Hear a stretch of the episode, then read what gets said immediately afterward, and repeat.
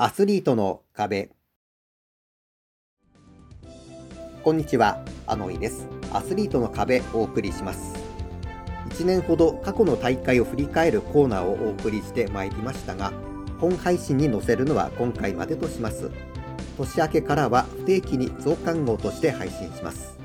1分間では足りなかったというのと、コースが変わっていない大会もありますので、そうさせていただきます。まずは僕のラン報告です。先月走りました距離や内容です。11月は走った回数が11回、距離は151.3キロでした。オンラインの大会2カ所参加しております。大阪マラソンバーチャルと沖縄100キロウルトラマラソンの50キロ、大阪は妄想アプリ、沖縄はタッタと、それぞれ違うアプリを稼働させて走っています。どちらも一発完走ではなく数回に分けての完走です。さて、えー、先月はハーフマラソン相当の距離2回走っています。自宅から愛の里方面、職場発着で札幌マラソンの累計ルートというのがありますが、これ以上の距離を走った日はありませんでした。その他、職場発着で走っているルートとしましては、豊平川の河川敷ですとか、行動の豊平川通りの歩道を通って、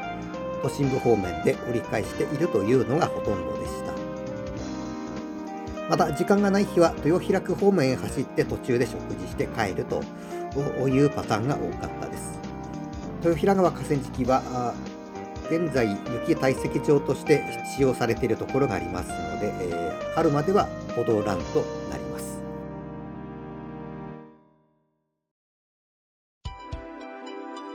続いて今月の話題です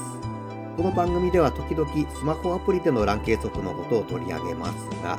今回は標高計測についてです iPhone につきましては 6S とか初代 S 以降の機種を使えば距離も標高も大体取れます。おそらく iPhone8 あたり以降であれば気圧計もまあまあなセットですのでむちゃくちゃなデータになることはそんなにないと思うんですが Android につきましては結構ばらつきがありましてでそこそこの性能の端末であれば実用的なデータが取れています手元にあるものですと Galaxy S8 が距離も標高もまあまあ取れています。でこの機種古いので、えー、最近の OS が使えるものと思って廉価版の最新というか現行 OS の機種を入手してみたんですけれどもどうも標高がまともに取れないということになりました。でこれなぜかというと廉価版気圧計が搭載されていなかったということでで、タッタのアプリですと、1キロラップ見たら100メートル上がって99メートル降りてるとか、でそんなデータが出ますし、ナイキのアプリであれば、標高自体をもうデータ取っていないとか、そういうことになりますので、えー、機種選定は必要かなと思いました。過去の大会を振り返るコーナーです。過去に参加した大会のうち、現在は存在しない大会、現在も続いている大会の以前のコースなどを毎月一つずつ振り返っております。今回はオホーツクマラソン大会です。2004年7月に参加した大会で、門別市スポーツセンターをスタートし、湧別町三里浜、キャンプ町まで走るというフルマラソンでした。でコースの一部がサルマ湖100キロウルトラマラソンと同じということで、でここを走った後にいつかサルマを走ってみたいと思った記憶があります。でこの時無事に完走はしていたのですがゴール閉鎖はギリギリということで最後から3番目くらいの順位そして預けた荷物もすぐ受け取ってくれという感じでその後さっさと撤収という感じになりました。